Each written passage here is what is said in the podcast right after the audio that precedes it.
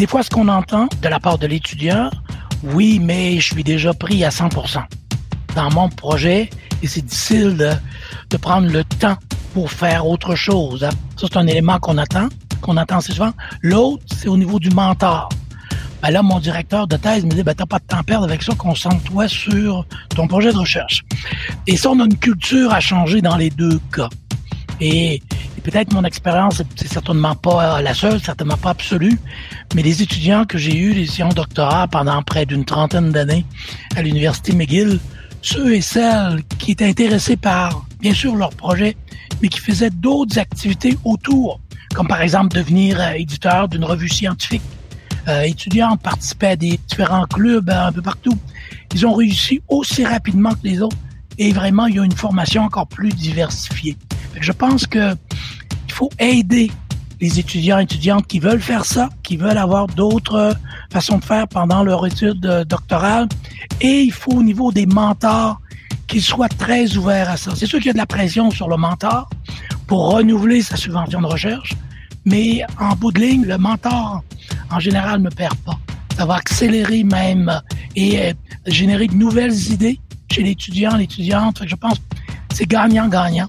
Il faut changer cette culture-là. Et peut-être c'est à nous aussi, en travaillant avec les universités, à donner davantage d'exemples. Où là, il y a eu un effet très positif dans tout ça. Bienvenue sur ce nouvel épisode de Papa PhD. Aujourd'hui, j'ai l'énorme plaisir d'avoir avec moi Rémi Quirion, scientifique en chef du Québec. Rémi Quirion est un chercheur québécois en neurosciences. Auteur de plus de 750 publications dans des revues scientifiques reconnues, il est l'un des chercheurs en neurosciences les plus cités dans le monde et récipiendaire de, nombreux prix et distinctions. En juillet 2011, il est nommé scientifique en chef du Québec par le gouvernement du Québec, devenant ainsi le premier à assumer la fonction. Il est le premier dirigeant des fonds de recherche du Québec et préside depuis septembre 2011 le réseau international des scientifiques des scientifiques en chef et conseiller scientifique. Il devient ainsi le premier président francophone de cette organisation qui regroupe plus de 5000 membres répartis dans environ 110 pays. Bienvenue sur Papa PhD, Rémi Quirion. Euh, donc, euh, Rémi, j'ai fait cette présentation très euh, sommaire et très rapide. Euh, donc, un, un, background, un passé en recherche, en neurosciences. Et bon, peut-être à la fin de l'épisode, on peut, parce que là, on va parler de comment est-ce que, comme jeune chercheur, on peut se projeter dans l'avenir. Et ça, ça, peut inclure la recherche dans le milieu universitaire, mais on le sait, on va en parler. D'ailleurs, il y a des rapports que vous avez publiés, signés qui démontre que bon, il y a une partie des gens qui ne vont pas rester euh, dans le milieu universitaire. Bon, mais la blague un peu que j'allais faire, c'est comment est-ce qu'on devient scientifique en chef? mais on pourra en parler après. mais euh, mais donc euh, pour pour commencer, j'aimerais savoir si vous pouvez rapidement juste ajouter un ou deux éléments à, à, cette à cette présentation très rapide que j'ai fait de vous par rapport à parce que je sais que euh, il y a des choses qui se passent aujourd'hui, il y a, euh, des nouvelles organisations, on parle de euh, recherche en français, donc une espèce d'effort de, de mettre en valeur la francophonie en recherche. Je sais pas si vous pouvez rapidement ajouter deux trois points à votre bio, peut-être plus d'actualité.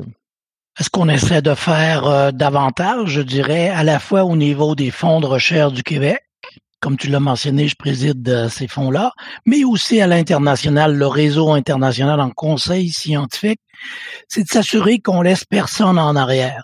Donc, tout ce qui est en lien avec équité, diversité inclusion, de se préoccuper davantage de tout ça pour s'assurer que les, les jeunes étudiants, étudiantes qui veulent faire des carrières, avoir une formation de maîtrise, de doctorat, de postdoc, ils vont avoir les moyens de le faire. Donc, ils vont être appuyés par leur milieu, par les universités, par les cégeps, mais aussi par les fonds de recherche du Québec. Et à l'international, aussi la même chose, de s'assurer que les jeunes qui seraient intéressés, par exemple, à venir faire des études au Québec, qu'on trouve des façons de leur faciliter la tâche. C'est pas encore le cas. Il reste encore du travail à faire, mais certainement que c'est une des priorités pour nous au cours des deux, trois prochaines années. L'autre grand volet, c'est aussi de s'assurer qu'on est davantage préoccupé par l'atteinte des grands objectifs de développement durable. Hein, on entend souvent parler de ça, les objectifs de développement durable des Nations Unies. Et cette semaine, bien sûr, avec la COP euh, en, Égypte, COP 27, bientôt à Montréal, la COP 15 en biodiversité, on dit, on se dit, bon, ça nous préoccupe pas vraiment. C'est des grands objectifs en lien avec l'environnement. Oui, c'est vrai, l'environnement, les changements climatiques, mais beaucoup plus large. Tout ce qui est en lien avec la santé, avec l'éducation, etc. Donc, de, de, de faire réfléchir nos jeunes et les moins jeunes sur les grands objectifs de développement durable. C'est intéressant que, que vous partez là-dessus parce que euh, bon, la question que je vous avais posée quand je vous avais invité, c'était cette question un peu percutante de est-ce qu'on forme trop de, de docteurs, de, docteurs euh, de, de, PhD Et bon, je connais votre réponse, mais, mais je pense qu'il y a un lien entre, votre réponse et ce que vous venez de dire. On a des gros problèmes qui s'en viennent dans la société, des problèmes qui vont pas juste être euh, résolus ou étudiés dans les universités. Donc, euh, est-ce que vous pouvez rapidement répondre à cette question de est-ce qu'on est-ce qu'on forme trop de docteurs? Ah, je dirais non, euh, bien sûr. Euh, c'est un peu l'essence, c'est dans l'ADN des fonds de recherche du Québec, là, offrir des bourses et on veut majorer la valeur de nos bourses, ça soit encore plus intéressant. Et euh, souvent on compare, c'est sûr, on dit ah, il y a beaucoup de, de doctorants au Québec, au Canada, peut-être des fois difficile de se trouver des, des emplois. C'est sûr qu'il faut diversifier les emplois et pas seulement le milieu académique, comme tu l'as mentionné avant, mais je dirais en termes de statistiques, le Québec, le Canada, on est environ à quatre fois moins par, par pourcentage de population, quatre fois moins de doctorants que la Corée du Sud, trois fois moins de doctorants que la Suisse, deux fois moins de doctorants qu'Israël et la majorité des pays scandinaves. Et quand on compare la performance économique de ces pays-là, ils sont dans les premiers au monde en termes en termes d'économie, en termes aussi de société, de type de société, surtout les pays scandinaves très égalitaires. Donc, on, une des théories ou probablement que c'est c'est vérifié, c'est une formation doctorale. Oui, bien sûr, à la fin de la formation, tu vas en connaître beaucoup sur un sujet assez pointu, mais ça aussi, ça forme la personne, une méthode de travail, une résilience, parce que c'est sûr, ça fonctionne pas toujours comme on pense lorsqu'on fait une thèse de doctorat. Donc, on est obligé de s'ajuster, et ça, ça nous aide par la suite lorsqu'on a des emplois, que ce soit dans le secteur privé, la fonction publique ou autre. Donc, on est mieux préparé pour faire face aux adversités qui vont sûrement arriver autour, au, courant de notre carrière. Et, mhm. euh, et, très souvent, moi, mon argumentaire, c'est ça. On voit les pays qui sont quand même, qui ont des bonnes performances socio-économiques. En général, ils forment plus de doctorants que nous, au Québec et au mhm. Canada. Et donc, ma question, euh, parce que c'est ça, dans votre rapport de, de 2018 sur euh, le, les carrières hors mur de l'université euh, des doctorants et doctorantes, il y a plusieurs pistes à suivre. Mais là, si vous me parlez de pays où ça marche mieux, c'est qu'est-ce qui marche mieux dans ces pays? Est-ce que les universités font un meilleur travail, les programmes doctoraux à euh, créer des ponts entre la recherche et le, tissu socio-économique? C'est quoi, c'est quoi que vous pouvez identifier comme deux, trois points clés qui font vraiment la différence dans ces pays-là? Et c'est pas nécessairement la même façon de faire, la même approche si on compare la Suède, par exemple, avec Israël. C'est sûr qu'Israël, eux aussi, c'est la Startup Nation, là, vraiment du côté de mmh, mmh. l'entrepreneuriat. Donc, il y a une plus grande valorisation de l'entrepreneuriat, de l'entrepreneuriat scientifique qu'on peut mmh. avoir ici au Québec et au Canada. Donc, euh, récemment, euh, on avait une mission en Israël avec avec le ministre et on posait des questions et souvent il disait maintenant dans une famille, la mère va, ça reste encore très, la mère a un rôle très important euh, dans ces communautés-là. Il disait, la, la, mère rêve pas que son fils ou sa fille devienne, euh, devienne euh, avocat ou devienne médecin. Il rêve qu'il mhm. va devenir entrepreneur. Donc l'entrepreneurship très valorisé et ça fait partie du, partie du cursus de la formation au niveau des études doctorales. Oui, un projet de recherche ciblé bien sûr, mais aussi donner davantage d'outils aux jeunes pour apprendre peut-être comment faire un plan d'affaires, comment ça fonctionne une PME, etc., etc. Donc, beaucoup plus de liens avec les, tout ce qui est capitaux de risque. Ça, c'est quelque chose qu'on essaie de faire davantage ici au Québec. mais il reste encore du travail à faire. Si je compare du côté plus des pays scandinaves, puis on compare souvent le Québec aux pays scandinaves, c'est l'aspect beaucoup plus, je dirais, sociétal. Vraiment avoir une, une réflexion par rapport à la société. Oui, peut-être que je veux créer ma compagnie, mais aussi je veux redonner à mes concitoyens, avoir une conscience sociale très grande. On le voit beaucoup plus dans les pays scandinaves. Ça existe aussi, là. Mais quand même, il y a peut-être un peu de travail à faire de ce côté-là. De travailler pour s'assurer que oui, on connaît peut-être Bien sûr, si on, est, on fait un PhD du côté génie, il faut avoir les compétences de ce côté-là, mais en même temps, pas juste construire des ponts, mais avoir une certaine euh, sensibilité pour ce qu'on fait, comment ça va changer l'environnement, comment ça va mhm. changer notre société. Donc, de plus en plus, comme par exemple Polytechnique Montréal, commence aussi à offrir ce genre de formation-là à leurs ingénieurs pour qu'il y ait une préoccupation sociétale plus importante qu'avant. Donc, c'est peut-être euh, ces deux sur ces deux tableaux-là qu'on veut essayer de jouer le plus du côté société, acceptabilité sociale, mieux comprendre comment nos sociétés fonctionnent et à l'autre à l'autre bout pour diversifier les possibilités de carrière aussi, un peu plus de formation du côté entrepreneurship. Et en bout de ligne, ça peut être de l'entrepreneurship, je dirais plus technologique, mais ça peut être aussi d'entrepreneurship plus social avec des OBNL. Très intéressant. Et, euh, on parle d'entrepreneurship social ou de, ou en tout cas de projet dans le côté social. Euh, quand on, quand moi j'étais au doctorat, j'étais très concentré sur mon doctorat et euh, j'avais pas de, mon radar ouvert sur qu'est-ce qui se passait à l'extérieur où je pouvais me placer par après. Euh, et bon encore en pensant au rapport euh, au rapport de 2018 euh, un sur cinq des doctorants et doctorantes aujourd'hui trouveront euh, un emploi à l'université dans différents niveaux dans l'université.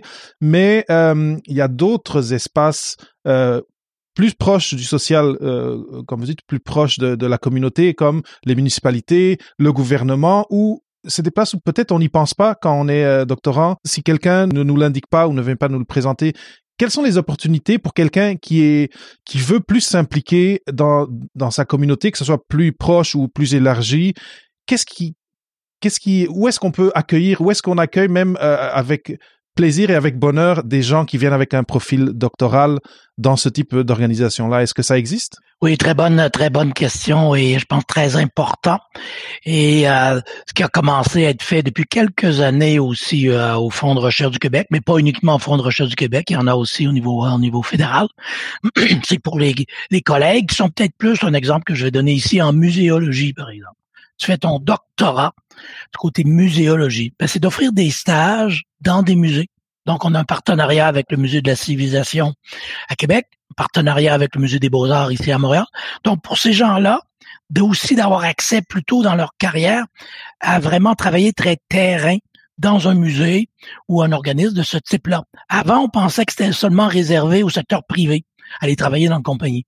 Donc, mmh. maintenant, ouvert aux OBNL, incluant les musées et autres. Donc, ça, c'est important.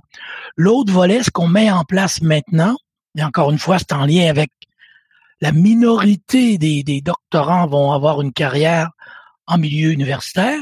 Et je dirais la minorité des doctorants veulent peut-être, c'est peut-être seulement une minorité qui veut faire une carrière universitaire. Donc, c'est d'ouvrir d'autres portes. On a parlé d'entrepreneuriat. Et ce qu'on essaie de faire davantage maintenant, et tu l'as mentionné quelque peu, au niveau des villes, au niveau du gouvernement du Québec ou du gouvernement fédéral, on a besoin de renouveler la main-d'œuvre, la moyenne d'âge est assez âgée dans nos, la majorité de nos ministères. Donc là, maintenant, on commence à offrir des bourses postdoctorales dans les municipalités et dans les, euh, dans les ministères. Donc, pour, à la fin du doctorat, quelqu'un peut avoir une bourse pour travailler deux ans dans un ministère. Donc, pour mieux comprendre comment ça se passe dans un ministère, comment, par exemple, tu développes un projet de loi, des règlements, des choses comme ça, et un de nos espoirs, c'est que finalement, ces jeunes-là vont devenir intégrés. Ils ont une formation scientifique, ce qui est déjà très positif, et ils vont être capables d'être intégrés par la suite à l'intérieur du gouvernement d'un ministère. Au niveau des villes, aussi le conseil scientifique aux villes, d'avoir davantage de, de scientifiques dans l'administration municipale. Ça aussi, il y en a un peu. Il y a énormément d'appétit présentement de nos villes, avec les nouveaux maires, nouvelles mairesses qui ont été élus l'an dernier, souvent des gens jeunes, dynamiques, mm-hmm. que ce soit à Longueuil, que ce soit à Laval, que ce soit à Québec, etc. Donc, eux ont beaucoup d'appétit pour accueillir des jeunes qui vont être pour un certain temps, pour deux ans par exemple, vont recevoir des bourses des fonds de recherche du Québec, mais par la suite, on espère qu'ils vont être intégrés à la fonction publique, qu'elle soit municipale, provinciale ou fédérale. Et dans un sens, pour nous, ça nous fait un peu des cheval de Troie. Alors évidemment, ils entrent dans l'administration publique, ils connaissent la recherche, la science, et ils peuvent influencer les collègues qui ont peut-être pas eu la chance ou qui n'ont pas de formation académique du côté mmh. recherche. C'est très intéressant et, euh, ça, me fait penser que, euh, surtout quand on est encore, disons, au doctorat, euh, on peut sentir que, bon, on est, on est comme un peu pris dans notre bulle de, recherche, que on peut être un peu en dehors du, du, du, comment dire, du jour le jour, des choses qui se passent dans les médias, mais aussi dans la communauté. Mais j'ai croisé des gens, j'ai interviewé des gens sur le podcast qui, après leur doctorat, sont allés en politique publique. Et mon point, c'est ces personnes-là venaient de la biochimie et là sont en, politique. Donc, ma question pour vous, c'est il n'y a pas de profil spécifique pour aller dans ces dans ces euh, postes-là? Non, c'est une, euh, une très très bonne question, ça aussi. je dois dire que un autre programme qu'on a, c'est des scientifiques en résidence à l'étranger, dans les bureaux du Québec à l'étranger. Donc, c'est un peu comme ça que ça, ça a commencé. Et là, moi, je pensais un peu comme tu disais, là, que les, collègues, les jeunes qui appliqueraient pour ces postes-là, c'était à Londres et à Munich. Ce seraient des gens plus en sciences po, sciences politiques, euh, etc. Et finalement, pouf, chimie et astro, euh, astrophysique. les deux, les deux qui sont partis. Donc, des fois, je me sens un peu coupable de les avoir déviés de leur, de leur carrière qui était un peu, il y avait peut-être plus en tête de poursuivre, mais ils ont adoré ça. Et maintenant, ils ont des postes dans les bureaux du Québec à l'étranger. Et là, ils s'intéressent plus, je dirais, à la diplomatie scientifique. Donc, je pense que c'est hmm. peut-être encore une fois, si on revient au doctorat, l'avantage d'un doctorat, c'est que oui, on a des, des, des, obstacles pendant le doctorat, ça va pas toujours la façon dont on, on avait prévu, on doit changer un peu notre projet, mais on développe une, une méthodologie une certaine résilience. Donc ça, ça nous aide par la suite dans une carrière qui est peut-être différente de la carrière purement académique qu'on avait peut-être pensé faire. Mm-hmm. Finalement, avec le temps, évolue vers autre chose, que ce soit dans une fonction publique d'un gouvernement, que ce soit dans une compagnie.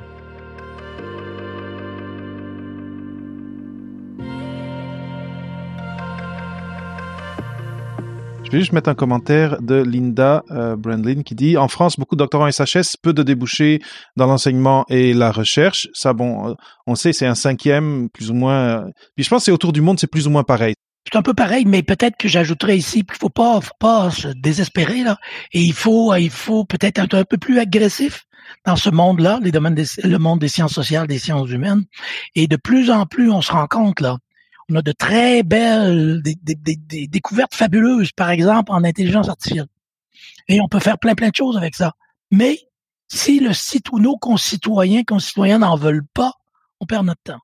Donc mm-hmm. oui, l'aspect technologie, mais inclure là-dedans des connaissances de sociologie, de sciences sociales, de sciences humaines, ça va devenir de plus en plus essentiel. Donc, pour les experts en sciences sociales, sciences humaines, des doctorants, de prendre votre place, de pas vous gêner, là, de prendre votre place dans des, des secteurs que ça semble plus technologiques, mais vous allez être très, très en demande. Nous, dans les, qu'on appelle ici les zones d'innovation au Québec, là, beaucoup, beaucoup de demandes pour inclure des expertises sciences sociales, sciences humaines. Et on a vu beaucoup pendant la pandémie oui, bien sûr, les experts en virologie, tout ce type-là, du côté médical, peut-être une, certaine erreur qu'on a fait ici au Québec, ça a été de ne pas inclure assez rapidement des experts du côté de la psychologie, des sciences sociales, des sciences humaines dans ces groupes de discussion-là pour être capable de rejoindre nos concitoyens, concitoyennes qui peut-être un, qui peut-être un peu plus inquiets de se faire vacciner ou qui n'avaient pas été contactés juste par la façon de faire, les approches qu'on avait là.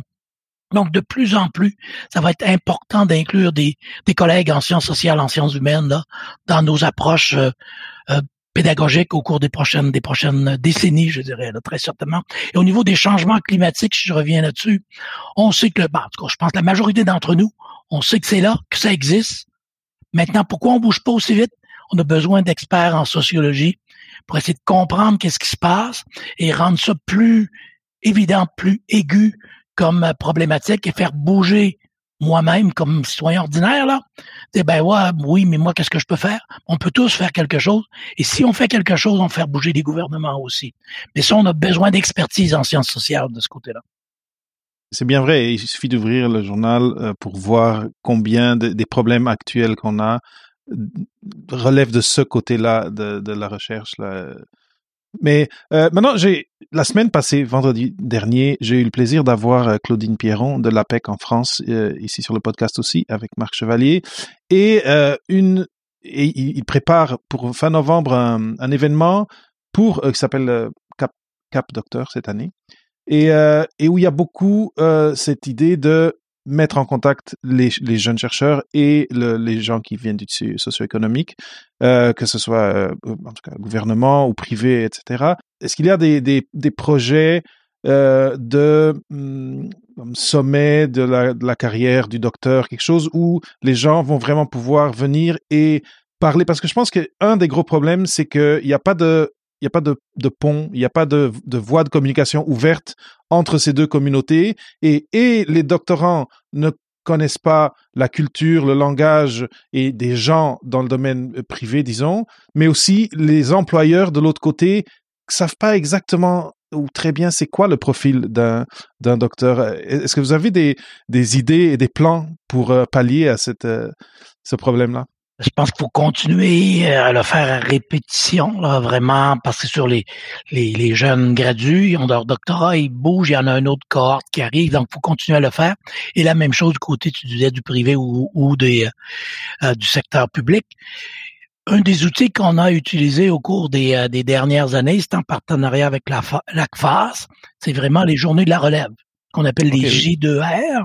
Et là, finalement, c'est de, et peut-être qu'il faudrait avoir davantage ce genre d'approche-là dans cette réunion annuelle qui dure euh, deux à trois, quatre jours. C'est quand même pour davantage de, de, de, de liens, davantage de, de discussions entre les doctorants ou les jeunes à la maîtrise, les postdocs, et aussi le secteur privé et aussi la fonction publique.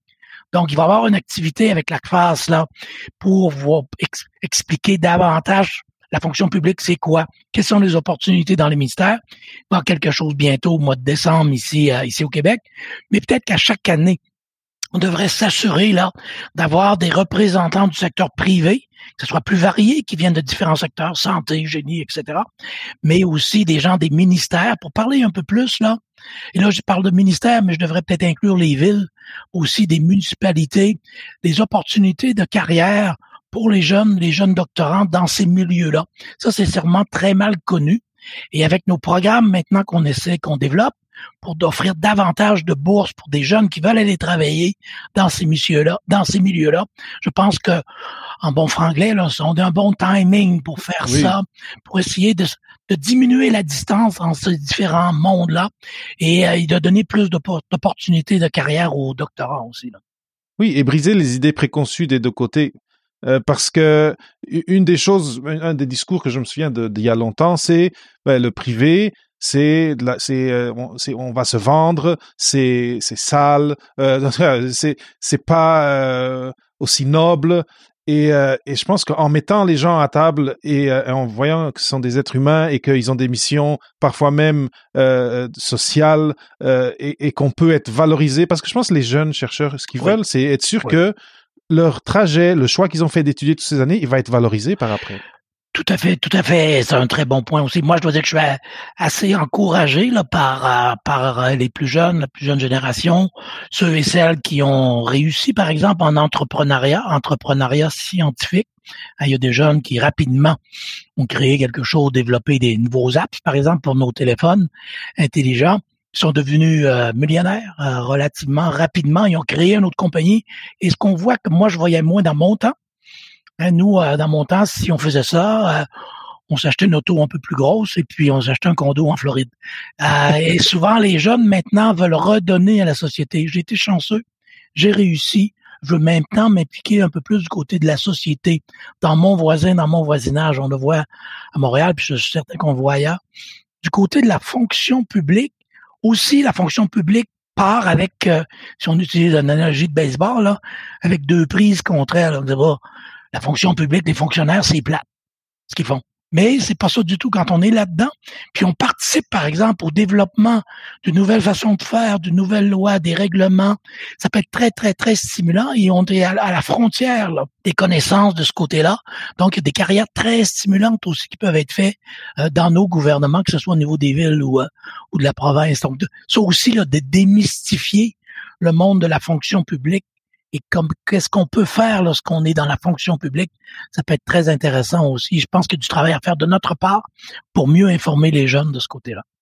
Oui, j'ai l'impression que, que même, en tout cas par rapport à mon temps, qui n'est pas si longtemps que ça, les jeunes de plus en plus, ils sont, euh, ils ont cette envie d'avoir un impact sur ce qui se passe autour d'eux, que ce soit à petite échelle, certains, mais aussi à plus grande échelle pour d'autres. Et donc, euh, c'est vrai que euh, d'une façon ou d'une autre, d'être dans la fonction publique, comme vous venez de le dire, c'est de pouvoir vraiment participer à des projets qui ont un effet direct et assez court terme sur euh, la réalité, que ce soit sociale, que ce soit écologique, etc., etc. C'est vrai que c'est un très très bon point. Mais il, il faut mettre ces gens à une même table pour qu'ils se connaissent c'est ça. Les avoir au moins qu'il y ait des contacts, parce que sinon, des fois, peut-être que les jeunes, c'est sûr, vous êtes, le jeune est aussi, ou la, la jeune fille à faire, à faire sa thèse de doctorat, ben, toujours prêt, assez pris, là, c'est quand même assez prenant, on travaille fort lorsqu'on fait ça.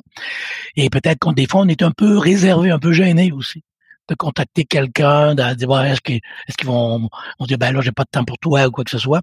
Fait peut-être c'est là que nous on peut servir d'intermédiaire au Fonds de recherche du Québec. Euh, L'ACFAS aussi peut-être peut servir d'intermédiaire. Mais il faut peut-être travailler avec vous. S'il y a des, gens qui nous écoutent, qui ont des suggestions, n'hésitez pas à nous faire parvenir tout ça, là, voir comment on peut travailler mieux avec vous euh, de ce côté-là en termes de, diversification de type de carrière pour les doctorats. Donc, on, on essaie de faire davantage, mais il reste du travail encore une des choses que moi je, je, dis très souvent, parce que bon, on parle souvent de préparation à la carrière ici sur Papa PhD, mais moi, ce que je dis, c'est que, et je sais que c'est difficile, mais elle devrait commencer au jour 1 de votre doctorat, à l'année 1. Bon, l'année 1, c'est compliqué, on a plein de choses à penser, on arrive, disons, à l'année 2. mais euh, où je veux un peu tourner la, la, la, lentille, c'est euh, je sais aussi, et vous avez aussi un rapport euh, en 2016 sur bonifier le doctorat. Euh, euh, et vous avez vous êtes allé chercher les recommandations euh, d'étudiantes chercheurs et d'étudiantes chercheuses. Pourquoi je viens avec ça? Parce que je trouve que bon, ces opportunités, un, d'être en contact avec des gens qui sont en dehors de notre bulle, disons, que, qui peuvent être euh, parrainés et organisés par, par les FRQ, avec, avec la FAS par exemple, euh, je pense qu'ils sont très importants et il faut qu'ils arrivent, et que, les gens qui sont dans leur doctorat, euh, au milieu de leur doctorat, que ça arrive à, leurs yeux, à leur, à leur inbox, à leurs oreilles. Mais après, à mon avis aussi, les universités et les, les programmes doctoraux devraient ou pourraient avoir un rôle à euh, de plus en plus, étant surtout étant conscient qu'il y a 80% des, euh, des étudiants, des, des doctorants ou doctorantes qui, à un moment donné, vont quitter le milieu universitaire, de fournir ce, pont, de fournir ces, occasions de conversation et d'échange avec, euh, avec un milieu euh, différent. Et moi, en plus, je trouve que ça serait des occasions de créer des projets qui seraient inter, donc qui serait inter-espace avec l'université, avec le privé. Mais bon, je ne sais pas si, si vous avez une, opinion là-dessus sur comment bonifier, comment euh, faire ça un peu de l'intérieur du doctorat. Oui, c'est aussi une très, très bonne question et où il y avait le rapport qui date d'il y a quelques années. Plus récemment aussi le rapport sur l'Université du futur. Et dans le rapport sur l'Université du futur, on avait un chapitre aussi sur ça, là, la formation doctorale. Je pense qu'il y a des, des changements au niveau de nos universités. Il reste encore une fois du travail à faire. Là. Et, mais oui, bon, bien sûr, connaître son sujet, mais offrir la possibilité à là en l'an 2, mais très tôt dans le cursus, d'avoir accès à d'autres possibilités. Ça peut être des stages en milieu de pratique. Le milieu de pratique peut être le secteur privé, ça peut être un OBNR, ça peut être un musée, comme on a discuté donc tôt dans le processus et maintenant ça devient possible avec du financement des fonds de recherche. De plus en plus de, de, de, de programmes doctoraux sont ouverts, sont ouverts à tout ça.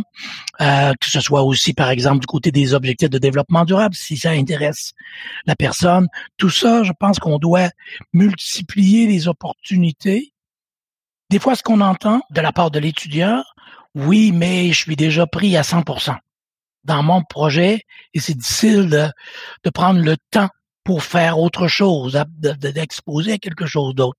Ça, c'est un mhm. élément qu'on attend, qu'on attend assez souvent. L'autre, c'est au niveau du mentor. Ben là, mon directeur de thèse me dit, ben, t'as pas de temps à perdre avec ça, concentre-toi sur ton projet de recherche. Et ça, on a une culture à changer dans les deux cas. Et, et peut-être mon expérience est c'est certainement pas la seule, certainement pas absolue, mais les étudiants que j'ai eus, les étudiants doctorat pendant près d'une trentaine d'années à l'université McGill, ceux et celles qui étaient intéressés par, bien sûr, leur projet, mais qui faisaient d'autres activités autour, comme par exemple devenir euh, éditeur d'une revue scientifique. Euh, étudiants participaient à des, à des, différents clubs euh, un peu partout. Ils ont réussi aussi rapidement que les autres et vraiment, il y a une formation encore plus diversifiée je pense que il faut, il faut, il faut aider les étudiants et étudiantes qui veulent faire ça, qui veulent avoir d'autres façons de faire pendant leur étude euh, doctorale. Et il faut au niveau des mentors qu'ils soient très ouverts à ça. C'est sûr qu'il y a de la pression sur le mentor pour renouveler sa subvention de recherche, mais en bout de ligne, la le, le, mentor en général ne perd pas. Ça va accélérer même et euh, générer de nouvelles idées chez l'étudiant, l'étudiante. Je pense c'est gagnant-gagnant. Il faut changer cette culture-là. Et peut-être c'est à nous aussi, en travaillant avec les universités, à donner davantage d'exemples. Où là, il y a eu un effet très positif dans tout ça. C'est sûr. Après, moi, ce que j'ai beaucoup entendu, c'est euh, bon, ben, mon, superviseur, euh, il n'a pas de contact dans le privé, donc il pouvait pas. Il n'y a, y a pas les, il a pas les, les instruments. C'est pour ça que je pense que l'université, il faut qu'elle apporte quelque chose et un, appui. Après, oui, un changement de culture, parce que cette pression, c'est vrai qu'elle est là. Mais euh, entre autres, moi, je, je parce que je, je, me dis que si cette, ce changement de culture a lieu, un des bénéfices qu'aura un superviseur, c'est sur la santé mentale de ces jeunes chercheurs et jeunes chercheuses qui souvent sont sous pression, qui ont le doute, qui ont des doutes sur ce quoi leur avenir, et que là, si on le commence à leur ouvrir des portes et ouvrir l'horizon, ça va, ça va les, les, les, permettre de dire, ok, je suis sur une, je suis sur un bon chemin pour avoir une carrière enrichissante et, euh, et, euh, et où je pourrais m'épanouir par après et, et construire, bâtir mon projet de vie. Parce que dans le fond, c'est ça à la fin qu'on veut pas louper. Non, c'est un très très bon point. C'est sûr que tout l'aspect de santé psychologique, euh, de santé mentale, on en parle, on en parle beaucoup.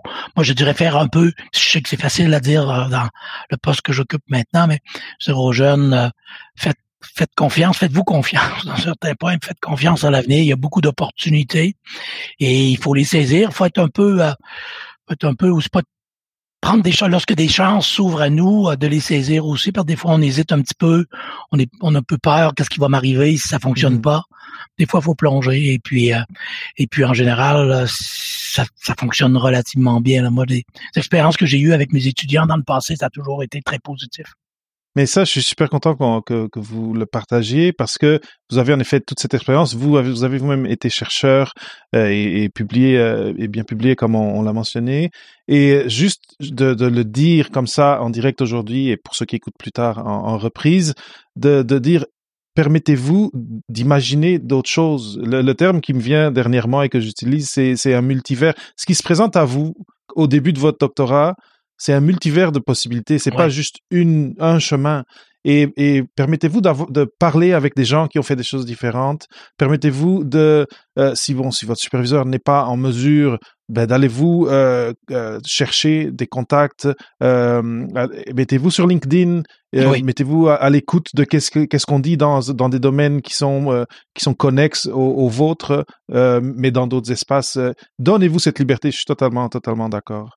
alors ici, il y a, a quelqu'un qui nous regarde qui parle de migration scientifique et qui demande quelle opportunité pour les emplois euh, à l'immigration comme enseignant-chercheur. Est-ce que c'est quelque chose que vous pouvez euh, aborder un petit peu? Oui, bon, euh, comme un peu, c'est pas exclusif au Québec, hum, au Canada aussi, dans plusieurs régions du monde, on manque, euh, il y a des emplois dans beaucoup de secteurs. Ça va des restaurants, ça va, et au niveau des universités aussi, là, la moyenne d'âge est assez élevée. Donc, il y a des opportunités. Un des défis qu'on a au Québec, au Canada, c'est tout ce qui est procédure d'immigration. Et ça, c'est pas encore facile. C'est malheureux. On a beaucoup de, jeunes Français qui viennent au Québec et on apprécie énormément là, mais ça reste un peu un combat, un combat, c'est un parcours de combattant. Donc là, on essaie, on travaille avec euh, les nouveaux élus, nouvelle ministre à l'immigration, nouvelle ministre à l'enseignement supérieur au Québec, mais aussi avec le gouvernement fédéral, parce que la paperasse, c'est lourd. Donc, comment simplifier tout ça, les permis de travail, les visas? Donc, faut pas vous décourager. Il y a des, euh, on va essayer de, d'aider parce que ça devient dramatique, un peu moins compliqué du côté de l'Europe avec les pays européens, euh, en particulier les pays francophones. Mais ça reste encore très compliqué pour nos amis mhm. africains qui voudraient venir faire des, même des fois c'est pas nécessairement d'immigration, c'est venir faire des études au Québec dans nos universités, ça reste compliqué. il y a trop d'étapes. Donc ça, on essaie là de mettre de la pression. Mon ministre le fait, euh, les ministres au niveau du gouvernement du Québec, travailler davantage avec le fédéral pour essayer de que ça soit beaucoup plus facile si vous venez faire un stage ici ou éventuellement si vous décidez de rester au Québec, là, au Canada. On essaie de simplifier tout ça, mais on n'est pas encore là, il y a du travail à faire encore. Euh, Marie-Pierre, j'espère que ça répond un petit peu à, ta question. Elle dit, je suis pas jeune et je souhaite venir au Québec comme enseignante. Il faut, faut faire le parcours du combattant, je pense. C'est un peu ça c'est un peu ça qui est dommage, mais on espère, si on peut aider, euh, n'hésitez pas à nous contacter aussi, là. Mais c'est pas simple. Là, j'ai Geneviève Dorion qui, qui mentionne la bourse tremplin. Je pense qu'on n'en a pas parlé encore. Qui, qui finance des stages, doctorants qui décident d'explorer d'autres domaines et développer des compétences transversales. J'aurais aimé, moi, euh, avoir cette bourse. oui, et, euh, et, ça, il va en avoir de plus en plus. On a deux, trois programmes de ce type-là, là, qui permet, par exemple, d'aller de travailler dans l'hôpital. Peut-être quelqu'un qui fait un doctorat du côté euh, sciences biomédicales, peut aller travailler vraiment dans l'hôpital, dans un service hospitalier, pour comprendre la réalité du service hospitalier aussi, là. Parce que des fois, dans notre laboratoire, oui, on travaille fort, mais on est un peu protégé de cette réalité-là. Et là, lorsque tu tombes dans à l'hôpital et voit tous les, les difficultés, les limites, les manques de ressources. Donc, ce genre de, de bourse-là, très importante aussi, tremplin, tremplin et autres, là, pour vraiment comprendre la réalité du terrain et très souvent avoir une offre de rester à l'emploi de, de ce service-là par la suite, parce que là aussi, il manque, manque de gens. Et des gens mmh. bien formés qui ont déjà une connaissance de ce milieu-là. Euh, c'est vraiment très, très avantageux pour les directions de ces des différents services. Donc, euh, n'hésitez pas aussi de ce côté-là. C'est une bourse qui existe depuis euh, deux ou trois ans au niveau des fonds de recherche du Québec. Merveilleux. Ça, profitez-en. Une des choses que je dis souvent aux étudiants et en tout cas aux, jeunes chercheurs, c'est tant que vous êtes à l'université et que vous avez accès à, ou que ce soit des services universités ou des bourses comme ça, profitez-en le plus que vous pouvez. Et, euh, et j'espère que des émissions comme, comme ce qu'on fait aujourd'hui permettent un peu de, de, passer le message parce que je pense qu'il y a quand même beaucoup de monde, des étudiants qui viennent de l'extérieur, etc., qui sont vraiment pris dans leur bulle et qui et qui savent pas les choses qui sont qui existent. C'est très vrai, très très vrai. Euh, maintenant, quelqu'un m'a posé et on arrive vers la fin de l'entrevue là, mais on, quelqu'un m'a posé une question, euh, c'était sur Instagram, plus sur le statut de doctorant. Euh, j'ai vu sur le rapport de 2018 que vous aviez noté la préférence pour le terme chercheur doctoral d'enlever le mot étudiant. Et c'est vrai que on est adulte, on, va être cinq ans où on n'est pas dans une carrière, on n'est pas on n'est pas en train d'avoir des promotions et de mettre de l'argent de côté, on est en train de faire de la recherche. Et donc il y a cette question de même doctorant, postdoc, de euh, et c'est ça, ça varie dans le monde, mais il y a une certaine euh, j'hésite à utiliser le mot précarité, mais le statut du, du doctorant, euh, le statut du, du, jeune chercheur dans la société, il y a du travail à faire pour, pour l'améliorer et pour que les gens euh, même puissent faire reconnaître autour d'eux que, bon, mais oui, je fais de la recherche, oui, je suis à l'université, mais c'est un travail, c'est un, c'est, c'est une job, c'est une carrière que je commence. Est-ce que, est-ce que vous avez des réflexions là-dessus? Oui, ça, on avait eu, euh, on avait eu des bonnes discussions, ça continue, hein, avec ce qu'on appelle le comité intersectoriel étudiant. Donc, c'est des jeunes, euh, certains sont membres des conseils d'administration des, des, fonds de recherche nommés comme tous les autres membres par le gouvernement du Québec, mais d'autres euh, sont associés à ces trois, trois personnes-là qui sont sur les CA et ils travaillent très, très bien. vraiment plusieurs rapports sur la, la carrière, le postdoc, qu'est-ce que ça veut dire, euh, la recherche au niveau collégial. Et le titre, étudiant, chercheur, qu'est-ce qu'on devrait faire? Moi, je suis assez d'accord à ce que tu as mentionné d'avoir le titre chercheur, je pense que c'est peut-être un peu moins, ça reflète plus la réalité qu'étudiant. Une des difficultés que l'on a, et ça, c'est purement la façon dont nos sociétés sont, bâties. Si on utilise un titre de chercheur, ah ben là, il y a la loi de l'impôt qui vient qui vient là-dedans. Étudiant au niveau maîtrise doc, tu ne paies pas d'impôt sur ta bourse. Si tu as un titre de chercheur, ben là, tu paies de l'impôt. Il y a tout ça à modifier là, qu'on n'a pas réussi à faire encore. Mm-hmm. Donc, ça garder en tête. Mais j'aimerais bien qu'on aille vers un titre qui reflète plus la réalité comme, comme chercheur. Euh, et euh, mais il reste à discuter avec nos amis des, du Conseil du Trésor et des Finances là, pour, pour pas que vous vous retrouvez à, à payer de l'impôt sur les bourses par la suite. Oui, non, c'est ça. Donc c'est un un problème plus plus complexe. Mais c'est c'est intéressant et je suis content d'entendre que c'est des conversations qui ont lieu et c'est des problématiques auxquelles on pense et on essaie de de réfléchir à comment euh, faire. Et puis et comme je je le disais, c'est pas un problème du Québec, c'est c'est global cette question-là. C'est sûr que il y a des pays euh, différents. Euh, J'avais interviewé quelqu'un qui était en Autriche et les, les, contrats, il y a des contrats doctoraux. Il y a, donc il y a il y a des formules qui existent qui sont déjà qui sont déjà différentes, mais, euh, mais euh, bon, à suivre, à suivre sur ce dossier-là.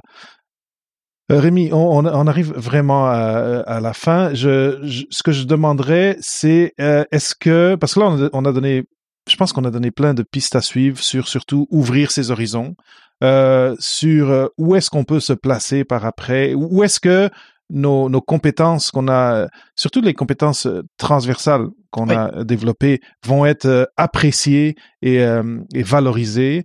Après, on a partagé des ressources. J'ai partagé, je, je, mettrai dans les liens la page, votre page où il y a les, les différentes ressources. Mais est-ce qu'il y a des événements qui s'en viennent? Est-ce qu'il y a des programmes intéressants qui s'en viennent dans les semaines, dans les mois Là, on est en, on est le 11 novembre 2022. Est-ce qu'il y a des choses qui s'en viennent en ce moment? Donc, euh, le lien peut-être avec le gouvernement du Québec, les possibilités de carrière dans la fonction publique. Il devrait avoir des activités au mois de, au mois de décembre en partenariat avec l'ACFAS. Par la suite, on n'a pas eu le temps de discuter aujourd'hui, mais tout ce qui est science en français, euh, en 2023, euh, on va avoir un sommet sur euh, la science en français, les publications françaises, le libre accès, la découvrabilité des contenus scientifiques et comment nous on peut aider là-dedans là pour s'assurer que si euh, il y a des publications françaises soient mieux reconnues dans le cursus d'un étudiant, dans le cursus d'un chercheur, donc lors d'évaluation. Donc ça c'est un des dossiers importants. Euh, bien sûr, beaucoup d'activités euh, en 2023 dans le cadre du centenaire de l'ACFAS. Donc, on va être partenaire avec l'ACFAS, différentes activités. Et un dossier sur lequel on travaille fort, qui n'a pas abouti encore, mais que j'espère qu'il va aboutir en 23, c'est vraiment là, de, de bonifier la valeur des bourses euh, que l'on offre nos étudiants. Parce que c'est sûr que c'est pas compétitif au niveau fédéral, ça n'a pas été ajusté depuis 20 ans. Nous, on a ajusté il y a quelques années, mais ça demeure pas compétitif. Donc là, on travaille sur ça et on espère être en mesure de vous annoncer de bonnes nouvelles d'ici quelques mois. Très bien. Et euh, je j'ai ici Julien. Il, travaille toujours, Julien, qui partage Forum FRQ le 4 novembre. Oui, ça c'est vrai aussi, euh, la, les grandeurs et la misère de la recherche fondamentale. Donc, le type de recherche que la majorité des jeunes, c'est de la recherche fondamentale et dire que c'est absolument essentiel la recherche fondamentale dans tous les domaines.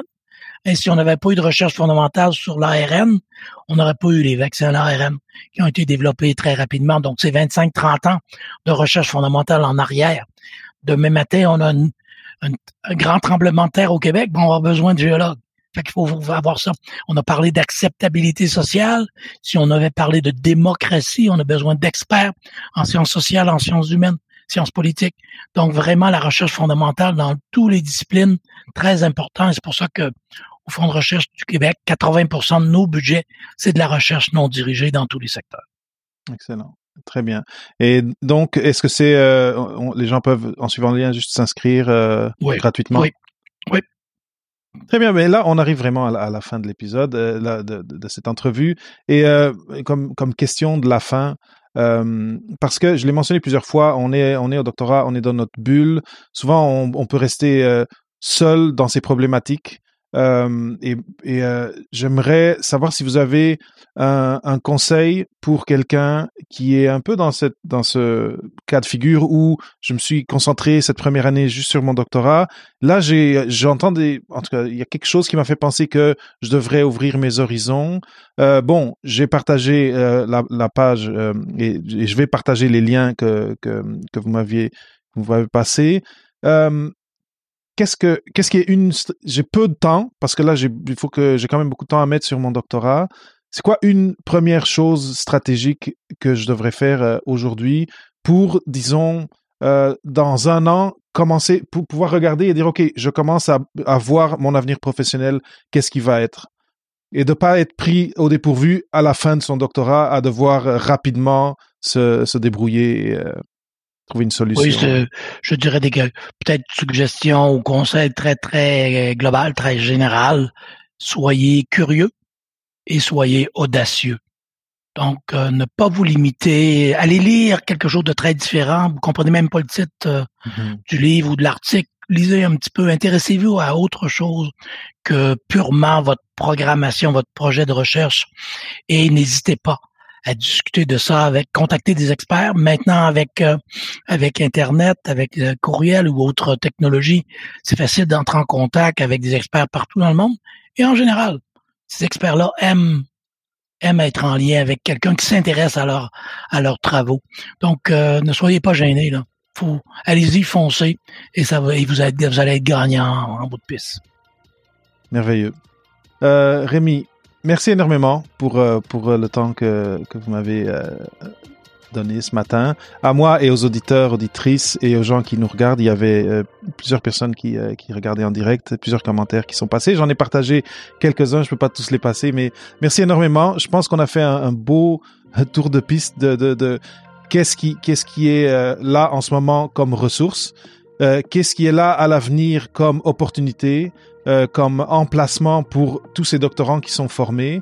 Euh, et bon, en revenant à la question du début, non, on n'en forme pas trop, on n'en forme pas assez. C'est ça que j'ai compris. Tout à fait, tout à fait. Et n'hésitez pas à nous contacter si on peut aider. Là, ça nous fera plaisir. Merveilleux. Mais merci encore énormément et à une prochaine. Merci beaucoup.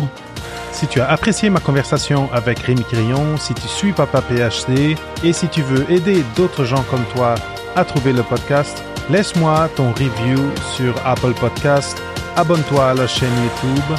Ce sont des petits gestes qui m'aident beaucoup et qui augmentent la visibilité de Papa PhD. Merci encore d'être là et à la semaine prochaine.